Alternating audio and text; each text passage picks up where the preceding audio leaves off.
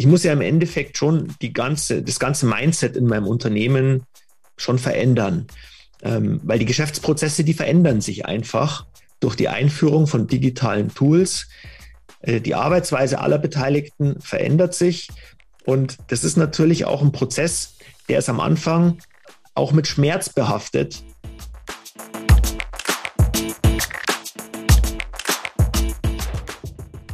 Herzlich willkommen zu Business Unplugged, meinem Interview-Podcast. Mein Name ist Johannes Pohl, ich bin Gründer der Biopex und ich spreche mit GründerInnen, UnternehmerInnen, Führungskräften und anderen Heldinnen des Business-Alltags über Revisionen, Ziele und Herausforderungen. Kurzum, spannende Themen, spannende Menschen, an denen man lernen kann und die inspirieren.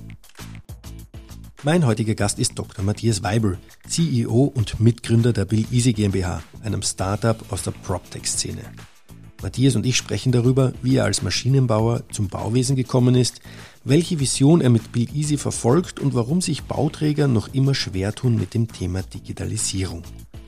Wir analysieren aber auch die Gründe für den geringen Digitalisierungsdruck in der Branche und mit welchen Hindernissen die PropTechs zu kämpfen haben. Jetzt wünsche ich euch viel Spaß beim Hören der neuen Folge. Servus Matthias und herzlich willkommen zu Business Unplugged. Servus Johannes, hi, ich freue mich. Matthias, äh, wir kennen uns ja vom Institut für Werkzeugmaschinen und Betriebswissenschaften an der TU München, an dem wir gemeinsam eine sehr schöne, spannende und abwechslungsreiche Zeit erlebt haben. Und wenn ich das sage, dann meine ich damit auch, dass wir da einen gewissen Freiraum mehr hatten, der uns beiden, und das verbindet uns da sicherlich sehr wichtig war und auch noch immer sehr wichtig ist in unserem Berufsleben. Was ich damit meine, ist, wir haben einerseits ja beide den Drang, irgendwie gestalten zu können und zu dürfen und andererseits auch die Neugierde und den Antrieb, Neues auszuprobieren. So sprich aus der Komfortzone raus, auch ins Risiko zu gehen. Das ja, sag ich mal, für viele ja nicht immer ganz einfach ist.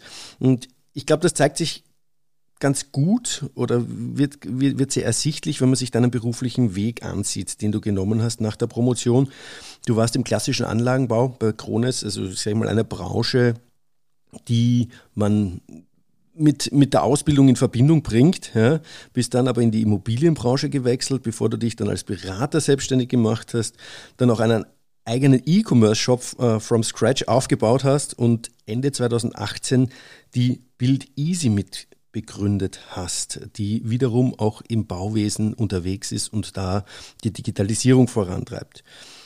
Wenn du zurückblickst, wie, ja, was war für dich der Antrieb auf diese, ja, Antrieb auf dieser vielfältigen Reise oder anders gesagt, was hat dich jeweils äh, zu den einzelnen Schritten eigentlich bewegt?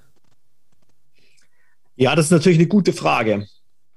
Ich meine, wie, wie ist es so im, im Leben? Man probiert im Endeffekt einfach Dinge aus und dann entscheidet man sich dafür oder merkt, liegt einem das, macht einem das Spaß, liebt man das, hat man eine Leidenschaft dafür.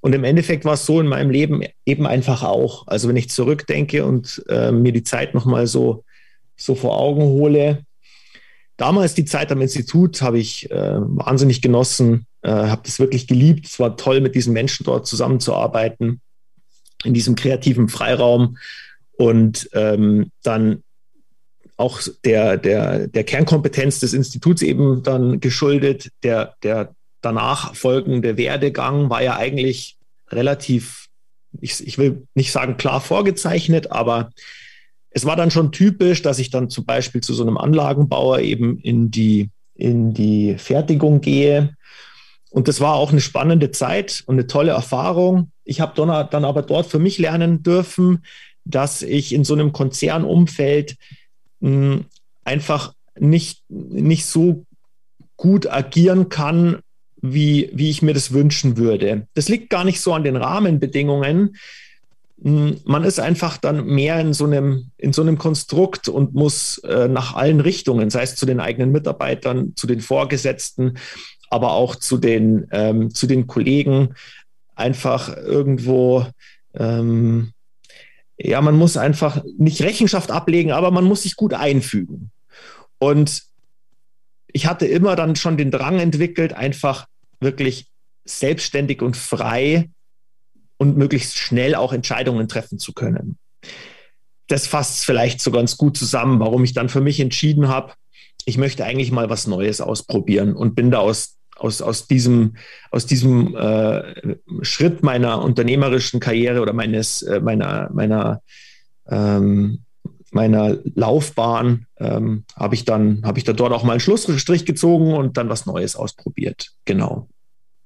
Ja, ganz spannend, auch äh, wie gesagt, aus meiner Sicht, dass du vom Maschinenbau dann auch Richtung Jetzt Digitalisierung ist jetzt äh, nicht, nicht abwegig, weil das kommt ja immer stärker, wenn man sich das Thema Industrie 4.0 anschaut, aber dann doch auch in den Bereich E-Commerce gegangen bist, ja, und da selbst ähm, einen Shop aufgezogen hast. Was, wie, wie kam es dazu, dass du da wirklich sagst, okay, komm, äh, ich gehe jetzt da rein und starte da was. Ich meine, das, das Selbstständigsein, selber Entscheidungen treffen, hätte ja auch sein können, dass man sagt, man macht sich selbstständig und geht in auch einen Bereich, der irgendwo verwandt ist mit dem, aus dem man, sag ich mal, wo man seine Wurzeln hat? Naja, nachdem ich eben schon irgendwo nach einer Chance gesucht habe, die sich für mich ergibt, dass ich was Neues ausprobieren kann, kam dann eben gelegen, dass ein sehr, sehr guter Freund von mir, und du kennst ihn auch, ähm, mir äh, das Angebot gemacht hat, ob ich nicht mitwirken will bei einer Immobilienunternehmung, die er aufbauen möchte. Und ich habe dann als freiberuflicher Berater da eben dann diesen Schritt äh, gemacht. Und ähm, wir haben dann da gemeinsam äh, Immobilienprojekte entwickelt. Und das war dann, das habe ich dankend angenommen, dieses Angebot. Und ähm, das war dann einfach der Start dann in meine, in meine Selbstständigkeit. Und das war dann auch die erste selbstständige Erfahrung, die ich gemacht habe, ähm, die dann sehr intensiv war, können wir dann später vielleicht auch noch tiefer drauf eingehen, ein, ein unglaublich riesiges Lerngeschenk, im Endeffekt hat es mich dazu gebracht, wo ich eben dann auch heute mit meinen äh, Tätigkeiten bin. Und im Anschluss daran, um jetzt auf das E-Commerce-Business zu kommen, ähm, hatte ich dann nochmal ähm, noch eine Phase, wo ich mehr mich mit diesem ganzen digitalen, mit diesen digitalen Business-Lösungen auseinandersetzen wollte, um einfach, um, um hier diese, diese Welt besser kennenzulernen. Und da fand ich es irgendwie eine ganz gute Idee, auch mal so ein E-Commerce-Business aufzubauen und das auszuprobieren. Das war im ersten Schritt gar nicht unbedingt geplant, das zu monetarisieren, sondern ich wollte es eigentlich nur mal für die eigene Erfahrung machen. Aber das hat dann gut funktioniert und ähm, dann ist es auch immer weiter gewachsen und deswegen gibt es das bis heute. Aber im Endeffekt war das eigentlich äh, nur als Teilprojekt geplant, um, ich war einfach immer schon fasziniert von, von digitalen Businessmodellen. Und als ich dann schon die Idee der Build Easy im Kopf hatte und auch schon daran gearbeitet habe, aber noch nicht so richtig wusste, wie ich da einen Griff dran kriege, parallel dazu habe ich diesen, diesen, dieses E-Commerce-Business aufgebaut, weil äh, ich das einfach ausprobieren wollte. Sprich, man kann sagen, die Immobilien, äh, der, der Ausflug in die Immobilienbranche plus ähm, die Idee, die da, ich gehe mal davon aus, dass das in dieser Zeit gereift ist, äh, die Idee der Build Easy, wir kommen gleich auf die Build Easy zu sprechen, ähm, plus äh, dieses Testfeld E-Commerce hat dann wirklich den Ausschlag gegeben, die Build Easy auch zu gründen. Ja? Gehe ich mal, schätze ich einmal. Ähm, Ganz exakt, genau. Also ich habe eben ähm, als ich in diesen, diesen äh, drei Jahren diese Immobilienprojektentwicklung gemacht habe, da habe ich, ich sage immer, da habe ich so viel gelernt wie in den fünf Jahren Maschinenbaustudium, die ich davor irgendwann absolviert habe. Das war einfach eine super geniale, intensive Schule. Und da habe ich einfach gesehen, okay, da gibt es einen Bedarf. Wenn man aus dem klassischen Maschinenbau kommt, und ich sage auch da immer plakativ, am äh, Band bei BMW, da kämpft man um Sekunden und auf einmal kämpft man auf der Baustelle um Tage und Wochen. Da habe ich einfach gesehen, okay, also in dieser Welt gibt es echt noch Potenziale zu schöpfen. Und ich hatte dann die Idee dieser Plattform, wie wir das, wie wir hier einen Mehrwert liefern können, weil ich selber Lösungen gesucht habe und keine gefunden habe. Und ich musste mich aber erstmal mit diesen, mit diesen digitalen Businessmodellen äh, anfreunden und mich da irgendwie erstmal ranarbeiten. Und das war auch ein Prozess. Und in diesen Prozess fällt dann auch beispielsweise die Gründung des E-Commerce-Business rein. Okay, und wenn wir jetzt ähm, zur zu Build Easy gehen, die jetzt schon ein paar Mal erwähnt worden ist. Die Vision, die ihr ja auf eurer Website ähm, sage ich mal, ähm, stehen habt, ist, wir helfen bezahlbaren Wohn- und Gewerberaum mit hoher Lebensqualität für alle zu schaffen. Die Vision ist ja eigentlich ein hehres Ziel und äh, ist, glaube ich, aktueller kann sie gar nicht sein als in der heutigen Zeit, wenn man sich äh, die Immobilienbranche oder den Immobilienmarkt in den großen Städten, vor allem wie München, Frankfurt, Berlin, äh, also quer durch die Bank in ganz Deutschland, aber auch, äh, glaube ich, im ganzen europäischen Raum anschaut. Äh, welchen Beitrag leistet ihr als Build Easy, um das, um diese Vision zu erreichen? Die Vision ist natürlich wirklich ein hehres Ziel. Die Build Easy ist einfach ähm, ist eine Plattform, um Bauträgern Kostensicherheit in ihren Bauträgen, in ihren, in ihren, ähm, in ihren Bauprojekten zu geben. Die Build Easy in ihrer Vision ist aber eine Plattform, auf der Bauprojekte mit allen Beteiligten abgewickelt werden. Und mit allen Beteiligten meint eben mit den Kunden, mit den Lieferanten, mit den Leuten, die an der Planung beteiligt sind, mit den Leuten, die den Bau dann auch umsetzen, mit den Leuten, die den, die, die fertige Baustelle oder den, das fertige Gebäude dann betreiben. Also die Vision, die beinhaltet, dass wir wollen einfach die Leute, die an einem Bau beteiligt sind, was ja im Endeffekt, ich sage mal, vergleichbar mit, mit dezentralen Fertigungen, die, die sich irgendwo lokal finden, zusammenkommen und dort eben so ein Projekt abwickeln, ähm, zusammensetzt, denen diese Prozesse, die da stattfinden, die wollen wir mit der Plattform einfach ähm, maximal effizient gestalten. Vielleicht zum besseren Verständnis. Äh, du sprichst von Plattform, aber ihr habt ja auch eine eigene Softwarelösung, die ihr anbietet zum Kostencontrolling. Das hast du ja auch erwähnt. Exakt. Also der, die Vision ist dieser Plattformgedanke und das erste Modul, so kann man es nennen, ist beispielsweise das Kostencontrolling von Bauprojekten. Und das ist die, die Build Easy Stand heute besteht aus dem Kostencontrolling für Bauprojekte äh, wenn man so will, kann man sagen, das ist Modul 1 von der Plattform, die wir entwickeln wollen. Und wir werden noch weitere Module entwickeln.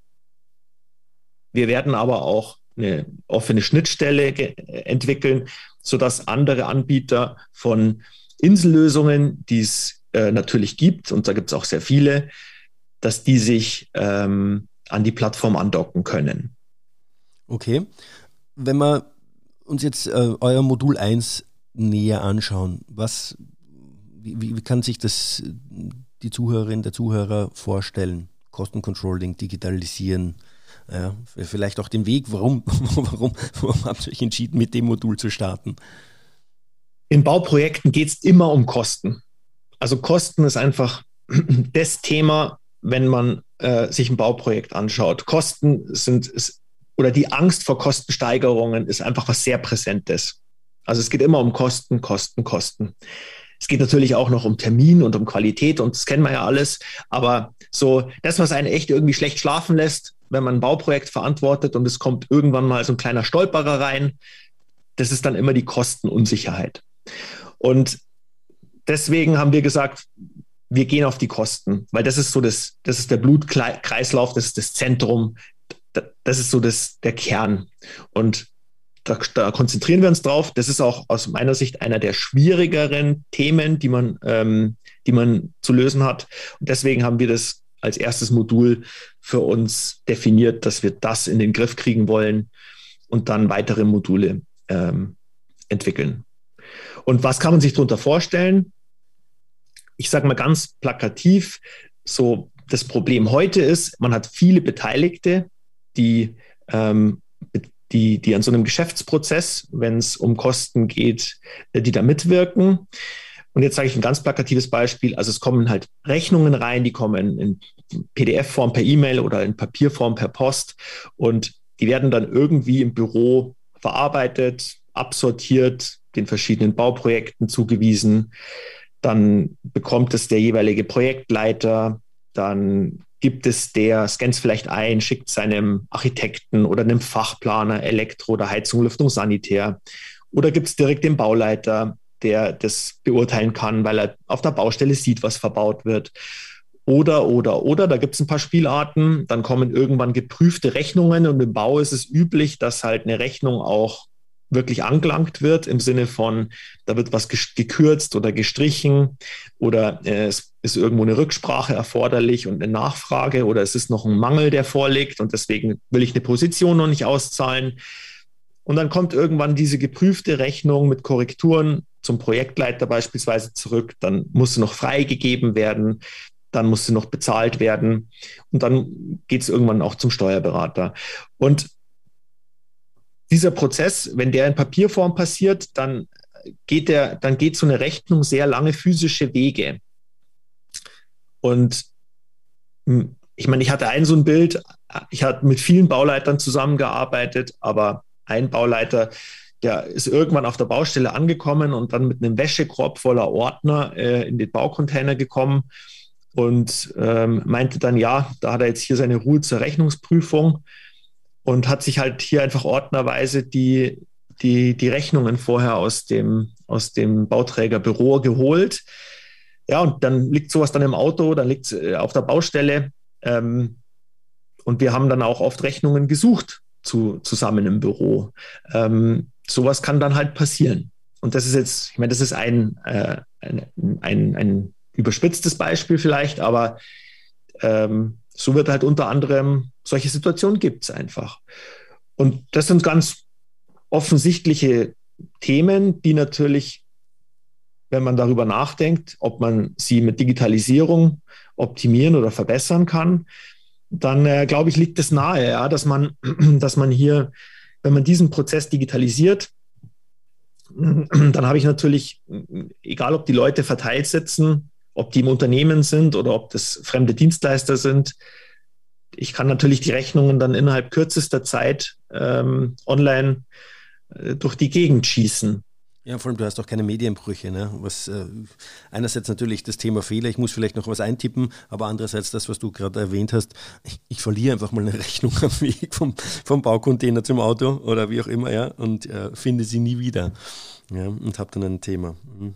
Genau, und der, der Vorteil der Build Easy ist jetzt natürlich, wenn ich jetzt beginne, jede Rechnung, die reinkommt, einfach in, in der Build Easy schon zu erfassen, dann, dann generiere ich dadurch, dass ich einfach nur unser System benutze, hundertprozentige Transparenz von der ganzen Situation meiner Kosten, sei es, was habe ich bezahlt, für, welche Baustelle, für welche Kostengruppe, welche Rechnungen sind gerade im Unternehmen im Umlauf, und sind irgendwo in Bearbeitung. Mit welchen Fristen, also wie, wie schnell muss ich einen bestimmten Prüfschritt noch erledigen, damit ich mein, mein Skonto beispielsweise ziehen kann. Das System hilft mir natürlich dabei und erinnert mich.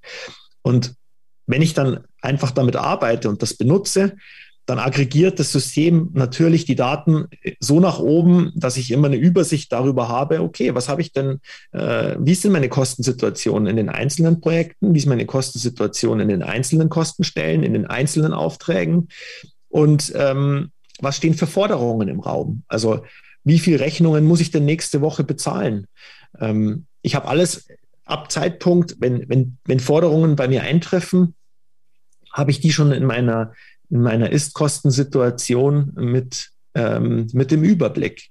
Und das ist natürlich eine deutlich andere Situation als ähm, wie häufig ähm, Bauträger heute arbeiten, dass sie das eigentlich immer erst nachgelagert, im schlimmsten Fall nachgelagert durch die BWA vom Steuerberater, die sie zurückkriegen. Dann habe ich in, im schlechtesten Fall irgendwo einen Zeitverzug von acht Wochen mhm. über die Information, wo ich kostentechnisch eigentlich genau stehe. Okay. Hast du, habt ihr Erfahrungen, wie groß der Produktivität, die Produktivitätssteigerung bei euch ist, wenn ihr, wenn Build Easy eingesetzt wird? Oder was, was wirklich auch an Kosten eingespart wird? Ich sage jetzt mal durch nicht die Zeit, die Verfügung ist, andere Dinge zu tun, ähm, durch Vermeidung von Fehlern äh, und so weiter. Also die Steigerung der Qualität des gesamten Kostencontrollings. Habt ihr da Zahlen, habt ihr da Erfahrungswerte, dass man sich da mal was vorstellen kann? Also wir haben ein schönes Beispiel von einem Kunden, der hat einfach in dem Jahr, bevor er mit der Build Easy angefangen hat zu arbeiten, noch 25.000 Euro ans Konto verloren. Und im, im Jahr danach, als er mit Build Easy gearbeitet hat, halt kein ins Konto mehr verloren. Sowas ist mal eine schöne plakative Zahl. Ähm, nicht jeder kleine Bauträger hat zwangsläufig Skonto-Themen. Also wir haben auch Kunden, die sagen einfach, nee, wir, das mit dem Skonto, das haben wir eigentlich immer im Griff, weil auch wir haben ein, Verhältnis, das ist jetzt nicht vertraglich geregelt zwangsläufig, aber da wird Skonto dann einfach gezogen und wenn es dann mal drei Tage oder fünf Tage drüber ist, dann ist es auch kein Problem.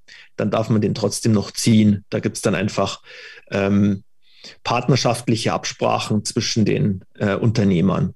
Also da gibt es einfach verschiedene Anforderungen von Kunden und verschiedene Potenziale bei Kunden. Bei dem Prozess der Rechnungsprüfung, wir haben es mal versucht zu messen. Es ist nicht ganz so einfach, weil es auch so ein ganz verteilter Prozess ist, ähm, an dem so viele verschiedene Personen beteiligt sind. Und es hängt auch davon ab, wie die ihren Arbeitsalltag organisieren. Ähm, wenn ich natürlich mich immer stören lasse von einer beispielsweise Rechnung, die ich zu prüfen habe dann, äh, dann ist das, das subjektive Empfinden, wie mich das in meinem Arbeitsfluss unterbricht, relativ, also dann ist es ein, ein hoher Bruch für mich. Wenn ich das so organisiert habe, dass ich einen festen Tag zu einer festen Uhrzeit meine Rechnungen auf dem Stapel liegend abprüfe, dann habe ich eh schon das Empfinden, ich habe einen relativ effizienten Prozess, subjektiv für mich als derjenige, der diesen Rechnungsprüfschritt vollzieht. Das heißt, wir haben dann mal äh, versucht, was zu messen, das war schwierig äh, zu strukturieren. Dann haben wir Interviews geführt. Das ist dann schon besser äh, als, als Daten zu, zu erfassen. Nur ist es natürlich sehr subjektiv. Unterm Strich traue ich mich zu sagen, dass wir eine Zeitersparnis beim Rechnungsprüfprozess von bis zu 80 Prozent erreichen. Du hast vorher auch gerade erwähnt, die kleinen Bauträger. Aber sind eure Kunden nur die kleinen Bauträger oder für wen, wenn, wenn jetzt wer zuhört, sagt, okay, gut, äh, das, ist, das klingt gut für mich, das passt für mich, ich bin ja privater Bauträger, ich bin ein kleiner, ich bin ein mittlerer, ich bin ein großer. Für wen ist denn eure Lösung gedacht? Mhm. Bei Bauträgern ist klein äh, die Bezeichnung eigentlich schon mal, schon mal nicht ganz passend, weil auch ein Unternehmen mit drei Mitarbeitern kann schon unglaublich hohe ähm, Euro-Volumen an, an Bauvolumen abwickeln.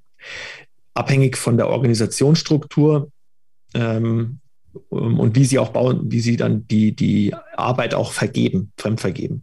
Also, das, ich sage grundsätzlich, richten, richtet sich die Build Easy an Bauunternehmen der Größe drei bis 30 Mitarbeiter. Das ist mal so ein Richtwert. Ideal ist es eigentlich, das zeigt sich so ähm, aus der Erfahrung ähm, mit den Kunden.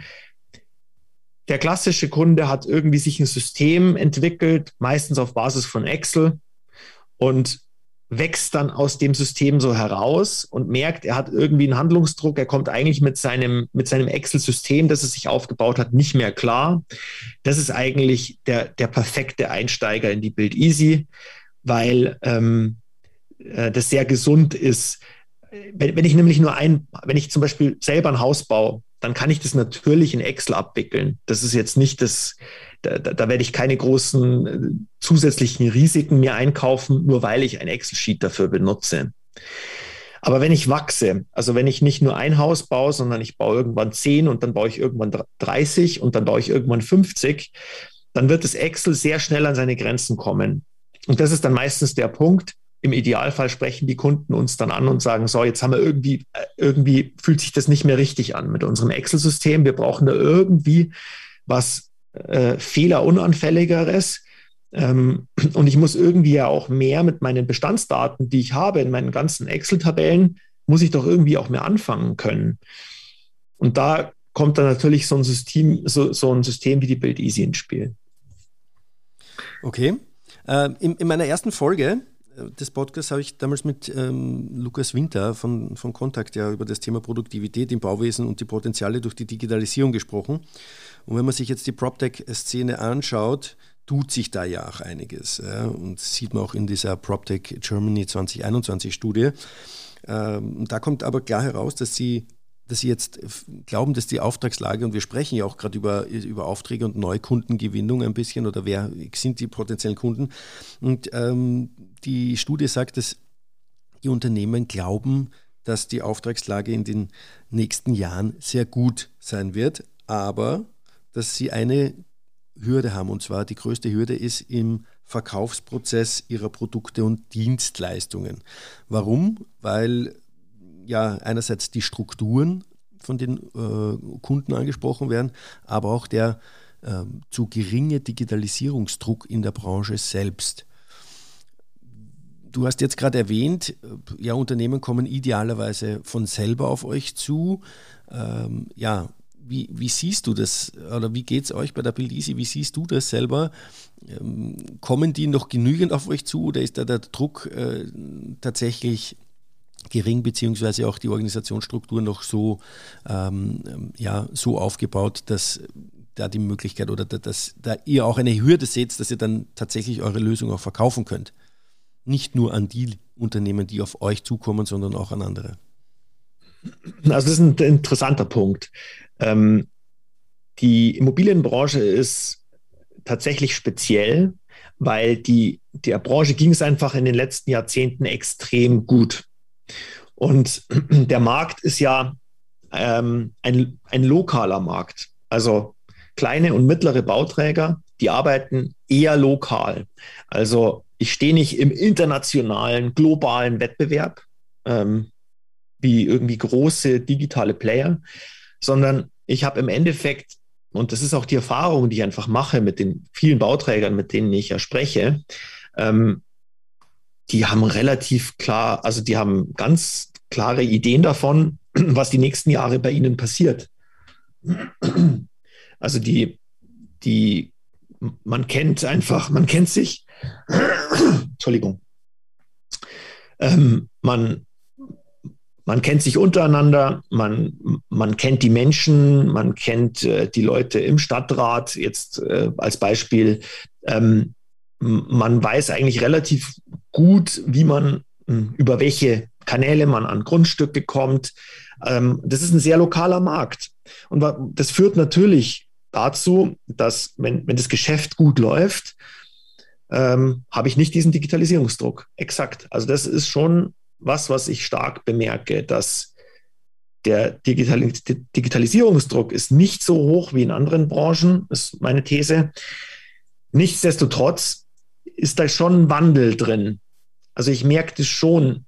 Jeder sagt, ah, ich weiß schon, ich muss da echt was tun. Also ja, ich meine, äh, du hast gerade angesprochen, es geht um Kosten. Deswegen startet es hier mit Modul 1, Kostencontrolling, Kosten, Kosten, Kosten. Ähm, wenn man heutzutage ja egal in welche Branche schaut, äh, sieht jeder durch Digitalisierung jetzt nicht nur die Chance, neue Geschäftsmodelle äh, zu entwickeln, sondern auch die Chance, Produktivität und Effizienzen zu steigern. Und da ist ja die Baubranche ja tatsächlich auch eine, die hinterherhinkt. Weit hinterherhinkt, wo einfach das Potenzial auch noch höher ist als in, äh, in, in Branchen, wo, sage ich mal, die schon sehr soll ich sagen, äh, produktivitätssteigerungsmäßig sehr ausgelutscht sind oder schon sehr am Ende sind, am oberen Ende. Ja. Das ist was, was ich ja, was mich interessieren wird, warum kommt es dann trotzdem noch nicht so an oder sagt man, okay, komm, ja, lass uns auf Digitalisierung gehen? Weil einfach, also wie gesagt, der Digitalisierungsdruck ist noch nicht groß genug, also das Potenzial, Kosten einzusparen, beziehungsweise hm, ich kann einfach, dann verlange ich, also gerade jetzt, wir kommen ja hier, wir sind ja hier im Raum ähm, ähm, Oberbayern, ähm, dann verlange ich halt 10.000 Euro mehr für jede Wohnung, die ich baue. Das ist halt, das ist halt, halt ne? das ist ja das Traurige. Das, das ist halt das, das Schlimme, dass das ähm, noch, also das ist jetzt alles eine persönliche Meinung. Das noch funktioniert es halt. Ich glaube, dass das nicht mehr lange so weitergehen kann. Irgendwann ist dann schon auch mal der Kostendruck da. Aber es ist schon so, jetzt werden halt die Preise einfach noch bezahlt. Und ähm, insofern ist der, der Schmerz an der Stelle noch nicht der größte, dass ich jetzt unbedingt schauen muss, dass ich die, die, die Bauprojekte ähm, dass ich irgendwo Kapazitäten frei mache. Ähm, da ist nicht der Fokus drauf. Ich habe den Fokus heute, sehe ich heute häufig woanders. Ah, und jetzt komme ich eben als Digitalisierungsprojekt, bedeutet halt einfach, und jetzt komme ich zum zweiten Grund, ich muss ja im Endeffekt schon die ganze, das ganze Mindset in meinem Unternehmen schon verändern. Ähm, weil die Geschäftsprozesse, die verändern sich einfach durch die Einführung von digitalen Tools. Äh, die Arbeitsweise aller Beteiligten verändert sich. Und das ist natürlich auch ein Prozess, der ist am Anfang auch mit Schmerz behaftet bei, äh, bei dem einen oder anderen Beteiligten. Da muss man am Anfang schon auch mal durch. Da muss man sich auch dran gewöhnen. danach fühlt sich natürlich besser an, aber jeder Change-Prozess ist auch mit Arbeit verbunden zu Beginn. Ja, glaub, und, da, da, bin ich ähm, bei und, dir. Ja. Das, ich meine, das ist ja auch ein Kulturwandel, ja, definitiv. Anderes Denken, weil andere Arbeitsweisen und so weiter und so fort. Ja. Genau, und das und, und gerade wenn ich, ähm, wenn ich, das ist auch meine Erfahrung, wenn wir neue Kunden onboarden, dass ich, ich hole die teilweise dann schon von, von sehr weit hinten ab. Ähm, und man muss die wirklich abholen. Ich sage immer, man muss sie bei sich abholen. Man darf die gar nicht zu sehr erschrecken, ähm, was Digitalisierung dann alles für Chancen bietet, weil das dann manchmal fast schon abschreckend wirkt. Ähm, ich ich sage ein plakatives Beispiel. Zu Beginn habe ich immer gesagt, wenn Sie die Bild Easy benutzen, dann sind Sie papierlos. Außer Architektenpläne, die wird es nach wie vor geben. Aber ansonsten auf den Schreibtischen von Ihnen und Ihren Mitarbeitern, da liegt, ähm, wenn Sie es richtig machen, kein Papier mehr bis mir irgendwann mal äh, so das Feedback gegeben wurde, dass das manche Leute tatsächlich eher erschreckt, als dass es sie motiviert. Woran liegt's? Also, weil, weil die, ich meine, auch die Baubranche ähm, wird ja wahrscheinlich wie andere Branchen ja auch in die Richtung gehen, dass sie Nachwuchs suchen müssen und sich dann überlegen müssen, wie kann ich den Nachwuchs motivieren. Ja? Und da ist halt vielleicht äh, Papier und Bleistift auch nicht mehr das, was ja, äh, zieht bei der Jugend, ja, um dann noch dort starten zu wollen.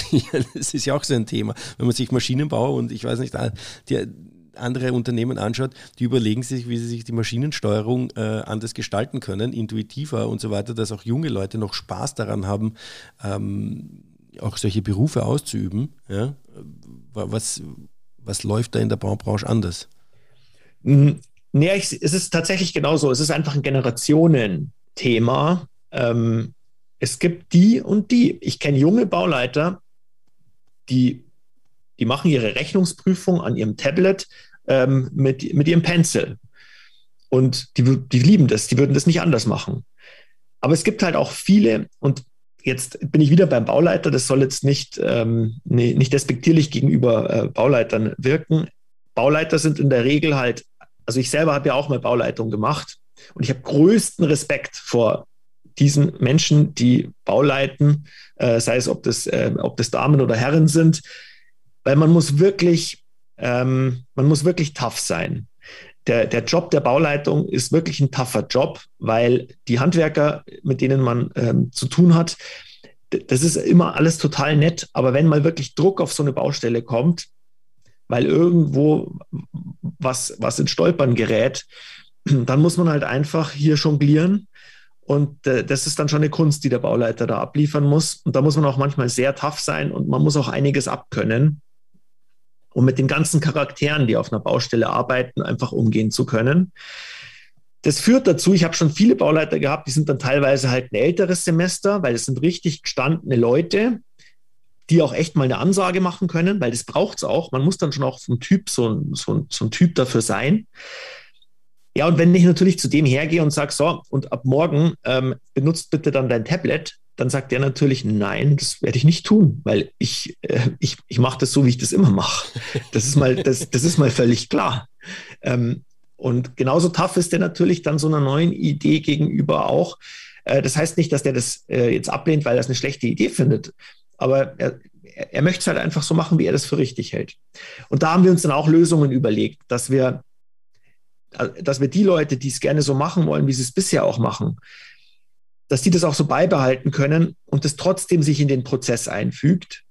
Ähm, da gibt es halt dann einfach verschiedene Möglichkeiten an verschiedenen Stellen, ähm, weil wir wollten unbedingt vermeiden, dass wir solche einzelnen solche Einzelbefindlichkeiten, die den Menschen halt einfach wichtig sind, die dürfen halt kein Showstopper sein für ein ganzes Unternehmen, dass, dass, dass man anfängt ähm, mit so einer neuen Kultur und so einer neuen Arbeitsweise. Und mei, das wächst dann auch raus, ja, das muss man auch ganz klar sagen. Ähm, und die junge Generation, die tickt da schon anders. Die, die, die, die würden das nicht mehr, die, die gehen gar nicht davon aus, dass die das so machen, wie, wie jemand aus einer älteren Generation. Also das erlebe ich tatsächlich. Das ist jetzt, das ist jetzt nicht äh, meine Meinung, sondern das ist das, was ich halt bei unseren Kunden sehe. Ähm, du hast gerade gesagt, das, das Wort Showstopper genannt. Ähm, wenn man sich jetzt die PropTech-Szene nochmal anschaut, die ist ja, da, da, sind ja sehr viel spezialisierte kleine Unternehmen, die da sich äh, in diesem Markt bewegen. Äh, ist jetzt meine Meinung, also ich kann es mir auch als vorstellen, dass Unternehmen einerseits äh, dann auch ein bisschen überfordert sind, die richtige Lösung zu finden, hm, aber es vielleicht auch sehr ein wenig abschreckt, äh, dass man, wenn man dann auf eine Lösung setzt oder auf sehr unterschiedliche Lösungen, dass man sich auch eine gewisse Komplexität in die IT-Landschaft einkauft. Wie siehst du das? Ist, könnte das auch ein Showstopper sein oder könnte das auch, äh, ist das auch ein Punkt, warum Unternehmen noch nicht so auf das Thema Digitalisierung aufspringen? Auf jeden Fall. Also der, das erlebe ich immer wieder ähm, in Anbahnungsgesprächen. Zu Beginn ist die Erwartungshaltung von Kunden immer die, dass sie eine eierlegende Wollmilchsau bekommen ein System, das alles kann. Die aktuelle PropTech-Szene bietet sowas aber definitiv nicht. So ältere Semester von ähm, so Unternehmenssoftware für die Baubranche, die bieten das an.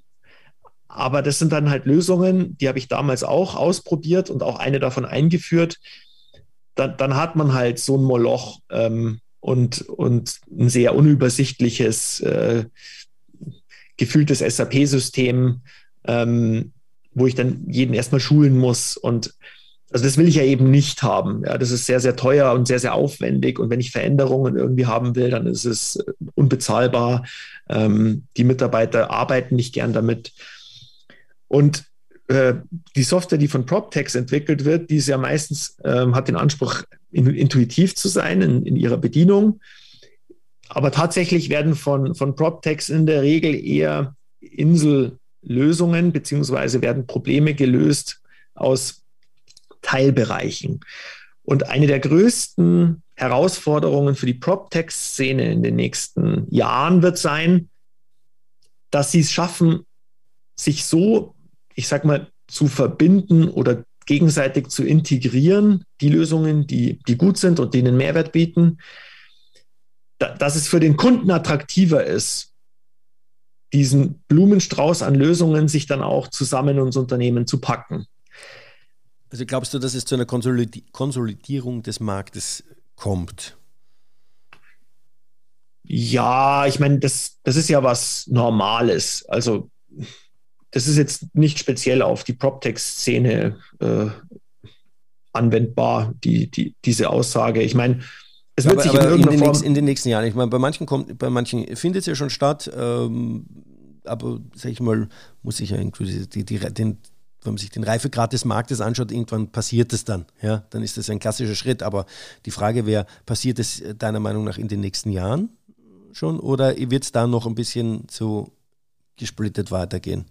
Oder vielleicht gibt es sogar auch eine andere Lösung, die in der PropTech-Szene, ich meine, du hast gerade angesprochen, die müssen sich zusammentun, dass die Lösungen irgendwie äh, ja einfach zusammenstöpselbar sind, beziehungsweise ihr selber bei der Build Easy habt ja auch diesen Plattformgedanken. Hm? Genau, aber Stand heute gibt es halt die Plattform auch noch nicht. Und ich sehe sie auch sonst noch nirgendwo. Ähm, also das, das heißt ja nicht, dass die Build Easy die erste sein wird, die irgendwie versuchen, diesen Plattformgedanken voranzubringen, sondern das, ähm, das, das, das ist ja nur gut und gesund, wenn, ähm, wenn, wenn das sonst auch noch irgendwo passiert. Und dann wird sich irgendwann muss halt mal irgendwo die müssen die Dinge auch zusammenspielen. In welcher Form auch immer. Da würde ich jetzt mal so einen kreativen Freiraum noch offen lassen. Ich meine, wir selbst für uns haben da eine Idee davon, wie wir das machen wollen. Aber ich denke, das ist auf jeden Fall noch ein Prozess, der wird noch, der, der, der wird passieren und der wird ähm, Der, der wird sich aber in irgendeiner Form ausprägen, das kann man noch nicht prognostizieren. Ähm, ich glaube, nur wichtig ist, das sehe ich halt als Feedback von Kunden. Es gibt Kunden, die sind einfach sehr offen für neue Software, die benutzen die Build Easy, die finden das gut, was die Build Easy ihnen einen Mehrwert bietet. Die benutzen andere Lösungen für andere Teilprobleme, die sie eben haben. Und wenn ich mit denen spreche, dann haben die natürlich den Wunsch, dass, ähm, dass diese Lösungen natürlich zusammenspielen. Und das ist halt heute noch nicht möglich. Die kommen aber damit klar, dass das so ist. Auf der anderen Seite habe ich auch schon mal das Feedback gekriegt, ja, wir haben jetzt sieben Lösungen und meine Mitarbeiter sind einfach nicht glücklich damit. Und da muss man jetzt irgendwie, ich, ich muss irgendwas verändern in meinem Unternehmen, weil, weil die Mitarbeiter, die haben da einfach keine Lust mehr drauf, da gedanklich so oft umzuschalten, weil sie halt alle äh, dann immer mit so vielen verschiedenen Lösungen arbeiten müssen im operativen Tagesgeschäft. Also das, das gibt unterschiedliche ähm, Empfindungen in verschiedenen Unternehmen. Ähm, aber aktuell ist es so, dass die Unternehmen, mit denen wir zusammenarbeiten, die haben dann meistens auch mehrere andere äh, Insellösungen ähm, im, im, Betrieb. Interessanterweise, wir selbst als, als PropTech sind es ja gewohnt, verschiedene moderne Softwaresysteme im Einsatz zu haben, ähm, die teilweise gut miteinander interagieren. Das, das hat halt manchmal dann auch, ähm, auch gerade Software, die aus Amerika kommt, hat vielleicht das uns dann manchmal schon voraus, dass, dass die halt wahnsinnig integriert sein schon sind mit anderen Lösungen. Man muss aber auch ganz klar sagen, diese Märkte sind natürlich auch deutlich älter. Also da ist schon viel mehr passiert. Aber das ist halt, das kann man vielleicht so ein bisschen adaptieren, was in der, in der, in, in der Bau, in der PropTech-Branche Branche halt passieren könnte oder auch passieren sollte und vielleicht sogar passieren muss, ähm, wenn man sich eben andere moderne Software und die, die, die Entwicklung davon anschaut. Seid ihr schon dran, mit äh, anderen PropTechs zusammenzuarbeiten, zu kooperieren, um zu testen, wie diese Plattform dann am Ende aussieht? Oder sagt ihr, gut, wir machen das jetzt noch für uns? Äh, oder ja, habt ihr da Kooperationen? Weil zum Beispiel, wenn man sich diese Studie anschaut, ist das Thema Kooperation auch ein ganz ein wichtiges für die PropTechs. Ja? Also die setzen auch sehr stark auf Kooperation in der Zukunft. Seht ihr das? Macht ihr das auch? Seid ihr da mit dabei? Ja, Kooperation ist ja das, ist ja der, die Grundvoraussetzung dafür, über was wir äh, gerade gesprochen haben. Ähm, insofern, ja, unbedingt, das ist unbedingt notwendig. Wir haben Gespräche mit anderen PropTechs, die eben andere Probleme lösen in der Branche. Aber wir sind da noch nicht tiefer in den Umsetzungsprozess gegangen, sondern da sind wir noch in der Ideenfindung, ähm, was da Sinn macht und wie man es machen könnte. Aber der, der, der Prozess ist gestartet und der ist auch unbedingt notwendig. Wenn wir jetzt sagen, okay, ihr habt den Prozess gestartet, was, was, was steht denn bei euch als nächstes an Also wir selber, ähm, wir haben gerade begonnen, das, das zweite Modul zu entwickeln, ähm, das wir im Frühjahr nächstes Jahr fertig schließen, äh, fertigstellen äh, werden. Ähm, und das, das ist eben nach den Kosten, die Kosten die, ähm, die beschäftigen sich ja quasi mit den Lieferanten, die ich habe. Also ähm, alles, was von, von Lieferantenseite her an Rechnungen eben, eben ähm, generiert wird. Und was wir jetzt ergänzen werden, ist halt die Erlösseite. Also Erlösseite ist dann alles Richtung Kunde. Und, und da die ganzen Geschäftsprozesse. Und ähm, ja, da brauche ich im Detail nicht darauf eingehen. Ich denke, jeder, der mal eine Wohnung gekauft hat, äh, weiß, ähm, um was für Themen es da eben geht. Okay, ich, ich glaube, jeder, der auch äh, Bock hat, da tiefer einzusteigen in Build Easy, äh, kann sich auch gerne da ja auch mit dir in Kontakt ähm, setzen für eine Demo, die ihr ja da, ich weiß, ich glaube, ihr macht sogar regelmäßig Demo-Vorstellungen, oder? Wenn ich das. Genau, so eine Demo kann man immer äh, buchen, sei es online äh, über die Internetseite, beziehungsweise natürlich auch einfach eine E-Mail schreiben ähm, oder anrufen. Das ist auch kein Problem. Genau, und ich, ähm, wir zeigen im Endeffekt drei Arten von Demos. Es gibt so die zehn Minuten, ähm, ist es was für mich, interessiert mich das überhaupt, die 30 Minuten und die, ähm, und die 60 Minuten. Da kann man dann schon ganz intensive Inhalte diskutieren. äh, das mache ich dann immer von dem, von dem Erstkontakt abhängig, ähm, was für eine, was derjenige Interessent eben sich wünscht. Ein Punkt, der mich noch interessieren würde, wäre, ihr seid ja bis heute bootstrapped. Ähm, macht es oder geht sie den Weg, dass ihr jetzt Investoren sucht, um auch noch Geschwindigkeit aufzunehmen? Oder sagt ihr, nö, passt, wir sind bootstrapped, wir bleiben bootstrapped, die Geschwindigkeit passt auch, äh, weil sich die Branche eh nicht so schnell wandelt? Oder ja, wie, wie, wie geht ihr das gerade an? Ja, das ist eine gute Frage. Ähm, also wir haben tatsächlich bisher immer bewusst das, ähm, das selbst finanziert und, ähm, und das auch äh, so selbstständig aufgebaut. Ähm, tatsächlich ist es aber so, dass wir aktuell ähm, am Fertigstellen unseres Pitch Decks sind, weil wir auf Investorensuche sind. Und zwar würden wir uns wünschen, einen, einen, ähm, einen Seed-Investor, der, der auch im Idealfall ähm, irgendwo ein Netzwerk in die Branche hat. Ähm, da sehen wir Chancen einfach, dass uns das, dass uns das helfen kann.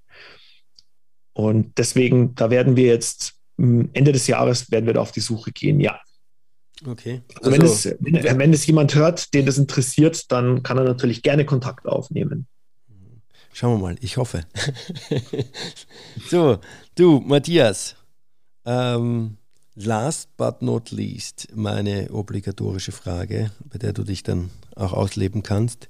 Äh, drei Learnings von dir aus dem Privaten, aus dem Beruflichen, die du den Zuhörerinnen und Zuhörern mitgeben möchtest.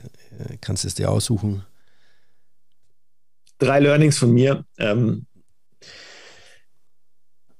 äh, tu auf jeden Fall das, wofür du eine Leidenschaft hast weil das, ähm, das wird immer in irgendeiner Form Erfolg bringen. Da muss jeder für sich natürlich definieren, was Erfolg bedeutet. Ähm, also ich meine jetzt nicht zwangsläufig immer den monetären Erfolg, sondern am Ende des Tages ist, so, ist, ist mein Ziel zumindest einfach ähm, glücklich und zufrieden zu sein. Und ähm, ich, ich bin auf einem ganz guten Weg in, dorthin in meinem Werdegang. Und mit Dingen, die man mit Leidenschaft macht, kann man einfach viel Zufriedenheit ähm, generieren. Das, das zumindest kann ich für mich so sagen. Unternehmerisch ist ähm, einfach auch mal machen, würde ich einfach immer raten. Nicht zu viele Bedenken aufkommen lassen. Natürlich muss man auch immer irgendwo die Risiken einschätzen können, aber ein guter Ratschlag ist definitiv einfach auch mal machen, einfach Dinge beginnen. Und die Probleme, die auftreten, die kommen, die kommen immer, aber ähm, die löst man dann, wenn sie kommen. Und also es war privat, beruflich und du hattest noch einen ja, Du kannst es aussuchen, kannst doch zwei private, zwei berufliche. du hättest doch alle drei beruflich machen können. nee, nicht, ähm, nicht denn was Hineintheater. Aber ich, ich hätte vielleicht zum zweiten Learning eine Frage, wenn ich äh, zwischenhaken darf. Und zwar ähm, einfach machen ist, finde ich, ein sehr schönes Learning.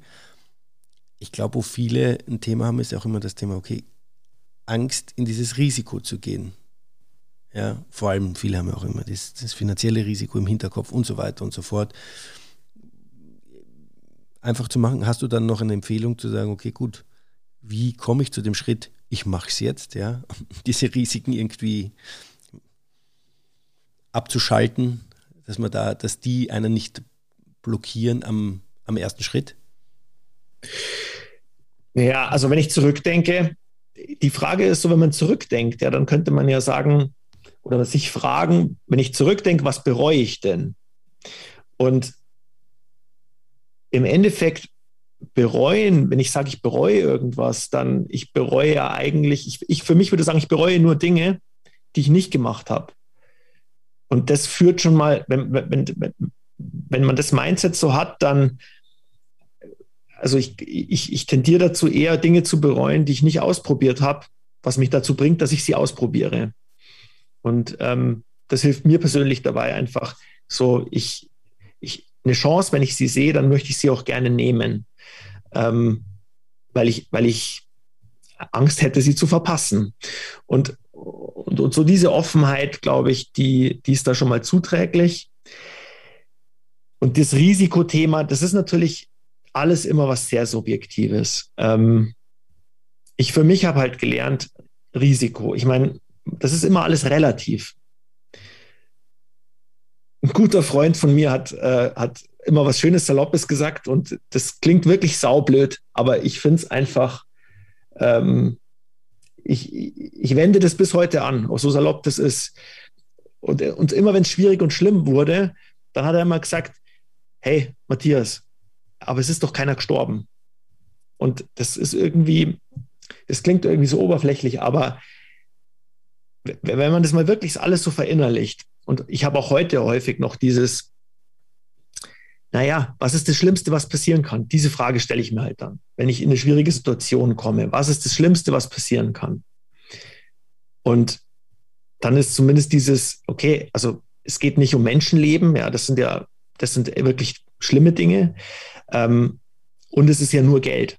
Das, ähm, das ist auch noch was, das mag sich jetzt für den einen oder anderen vielleicht auch komisch anhören. Und ähm, ich habe auch eine Familie mit, ähm, mit zwei wundervollen kleinen Kindern.